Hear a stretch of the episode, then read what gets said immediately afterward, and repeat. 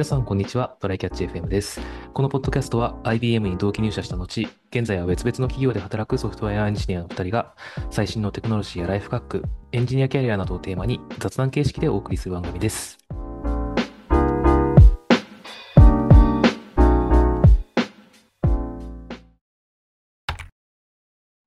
では、始めていきましょう。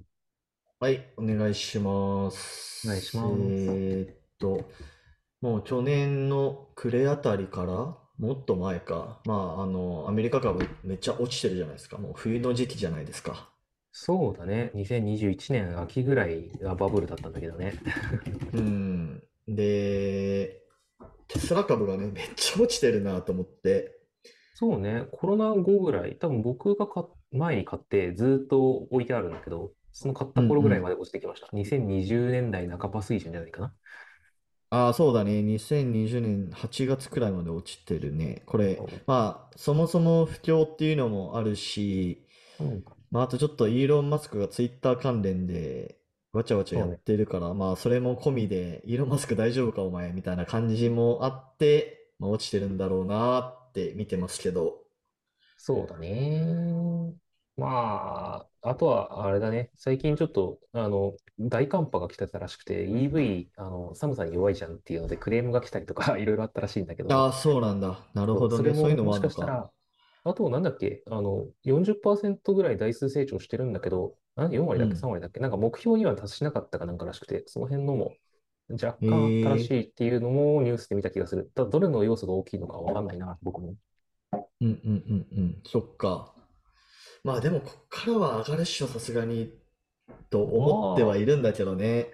うん、もう落ちきったか、もうちょい行った後戻して、別にもっと上がるんじゃないって気はしてる。他のライバルにボコボコにされなければ。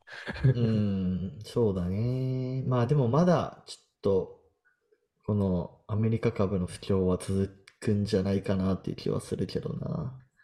そうだね。なんかこの前雇用統計出てたよね。雇用統計出て、それで長期金利あ、そうながんだ。確定して、それによって結構全体の動きが変わってくるらしいから、へえ、そなるほどねれ見て、なんか見るといいのかもしれない。それって最近一瞬 S&P かなんか戻らなかったっうんうんけまあ、ちょっとなんかこう、兆しが見えたんだ。あでもね、ちょっとまあ、なんか、まだそんな楽観できるもんじゃない気もするから、えっと、ちゃんと各々調べてはほしいんだけど、積み立ては別にやってていいと思うけどね。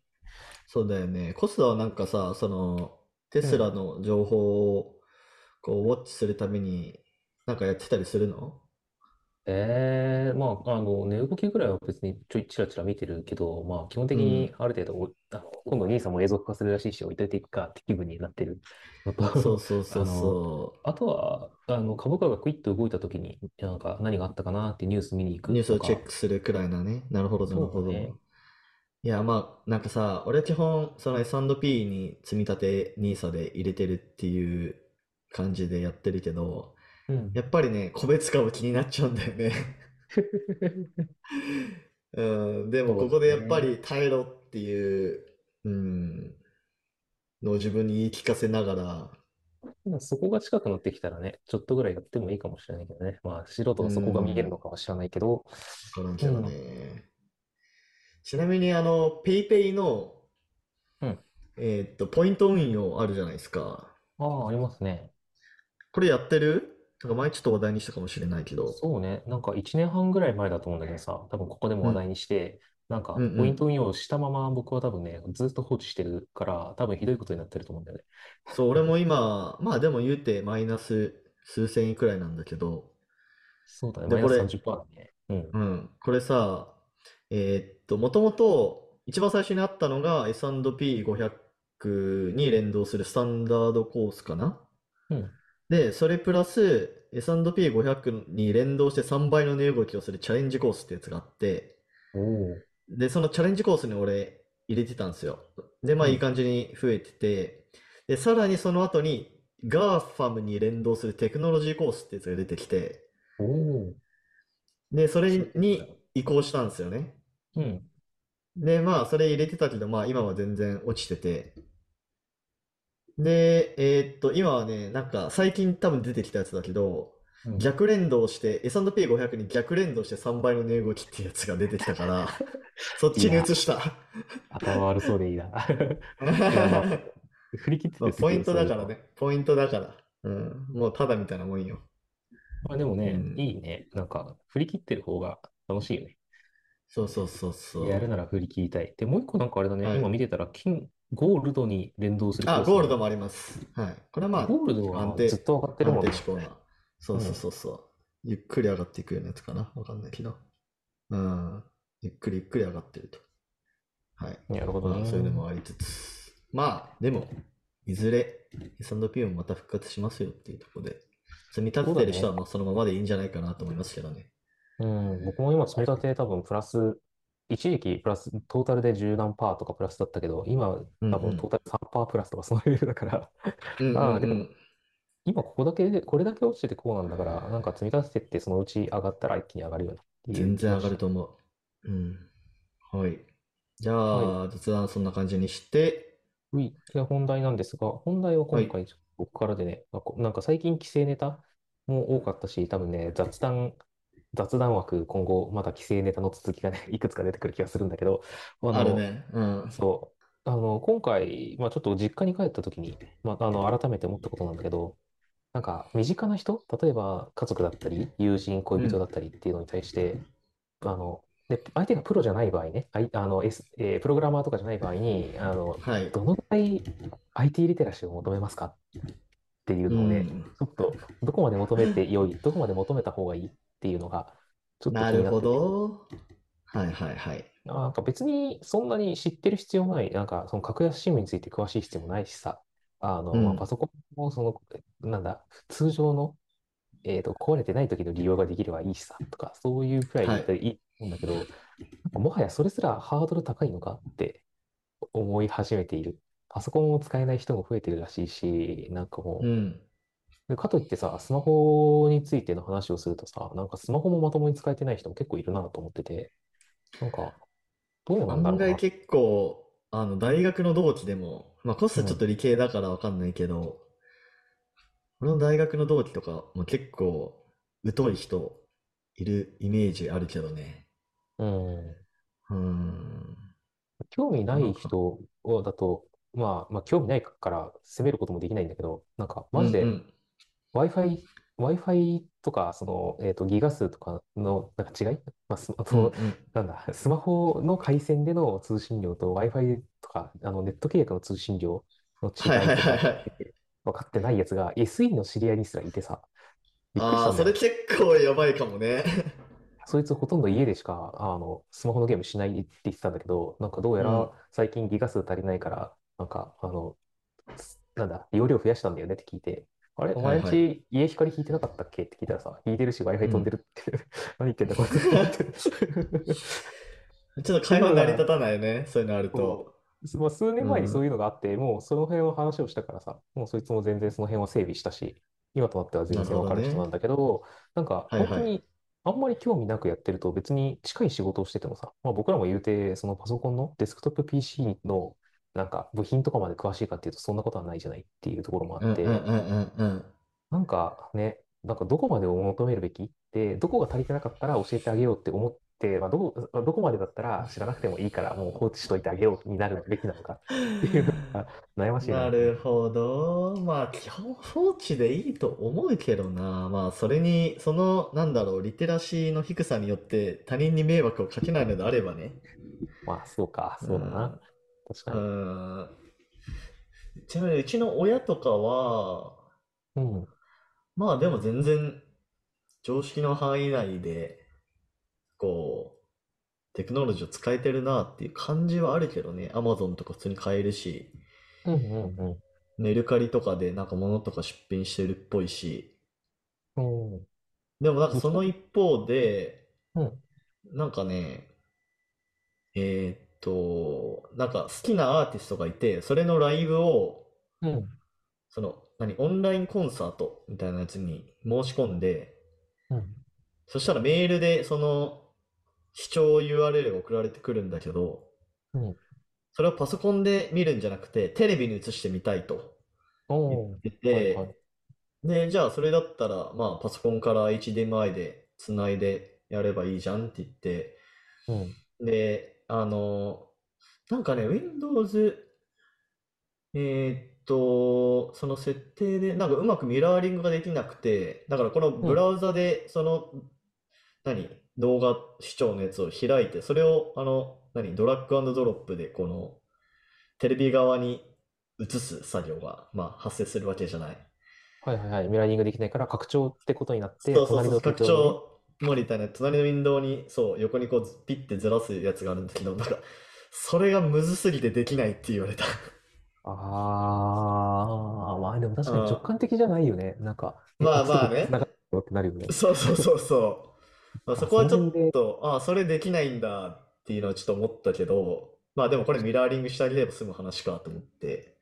そうだね。確かにうちもなんか、まあ、仕事とかで親がパソコン使う機会があったおかげで、普通の利用範囲だと全然普通に使えてるんだけうんうんど、あうん。の、なんか、これ、ネットフリックスをテレビで映す、まあ、うちあの、その、ネットフリックス見れる系のテレビじゃない古いやつだったりするから、なんか、はい。とか、えっと、まあ、アマプラのやつとか、なんかいろんなやつをはい。テレビで見たいってなった時に、ちょっとどうしたらいいかがパッと出てこないみたいな感じにはなる感じだね。なんか別にディスプレイん。のディスプレイを使ってるから、なんか、え、HDMI ケーブル挿せばって言ったら、あ、そっかってなるんだけど、なんか、ああ、じゃあそれでも十分じゃないですか。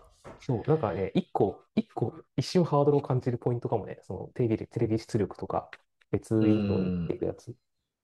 まあでも、それぐらいは全然いいかな。うん。自分たちが当たり前だと思っていることがまあ通じない、まあ全然あるよね。まあだからそのブラウザをさ、のうん。位置をずらしたいときにさ、要うん。はこの、まあどのアブラ、あのデスクトップアプリでもそうだと思うけど、この、なんて言うんだろう、ヘッダーの方あ、を、はいはい。持って、あの、ぐりぐり持動かしたりとか。そう、ぐるぐる動かさないといけないわけじゃん。だかうん。らそれがまずわかんないみたいな。ああ、そうまあそれ言わね。れてみれば確かになんでここを持ったら動くのかっていう 話はまあ確かにあるなとは思うけど。か昔、昔の Windows はもうちょっとそこが分かりやすかったような気がするけど、その頃にこの枠は動かせるんだよっていうのをみんなが知ったおかげで、なんか暗黙の了解でこう、まあ最 そういうのはあるかもね。だからいきなん。り見渡されると、え？なるかもしれんよそうそうそうそう。まあそこがちょっと画面共有でなんか言葉だとつ伝えづらいみたいな部分はまああったりはするけど、まあ全然致命的ではないレベルの。そうだね。なんか、うん、うん。みんな、みんなの情報源がどのぐらいでとかさ、みんなどのぐうんらい普段スマ。ホを使ってて、どんなことなら、こう、できるのかっていうのがね、結構難しいよねって割とああ、難し思って。いね。確かに。で、最近ちょっとその、全く関係ないところで、えっと、まあ、これも、えっと、まあ、ちょっと、よその IT 系とい言っていい気がする会社の部署の、うん。あうんうん。なところの友達と遊んでて、なんか、その、例えば、この、恋人ができたとして、それを男もはい。女もいた場だったんだけど、あの、はい。IT リテラシーが相手低すぎたら、イライラするかどうかっていう話をしたんだよね。ああ、なるほどね。そう。で、僕は、あの、結構、まあ別に、あの、家族とか、例えば妹とかもね、あんまり知らなうん。いし、友達も知らなかったりするしで、なんか、はい。逆に仕事にしてるから、あ、この人たちはプロじゃないしなっていう、なんかまあ別に諦めっていうと言葉が悪いけど、まあ別にそなう、るほど。しょうがないから、僕、他の仕事のことを僕も知らないし、この人たちも知らないんだろうって思えるんだよ。だけうん。ど、なんか、その場にいた人は結構意見が分かれるというか、なんか、もう、なるほどあの、ね。リテラシー違いすぎると無理って人が結構いて、なんか、確かに。結構ね、そこが乖離すると大変なのかなと思ったりしたんだよ。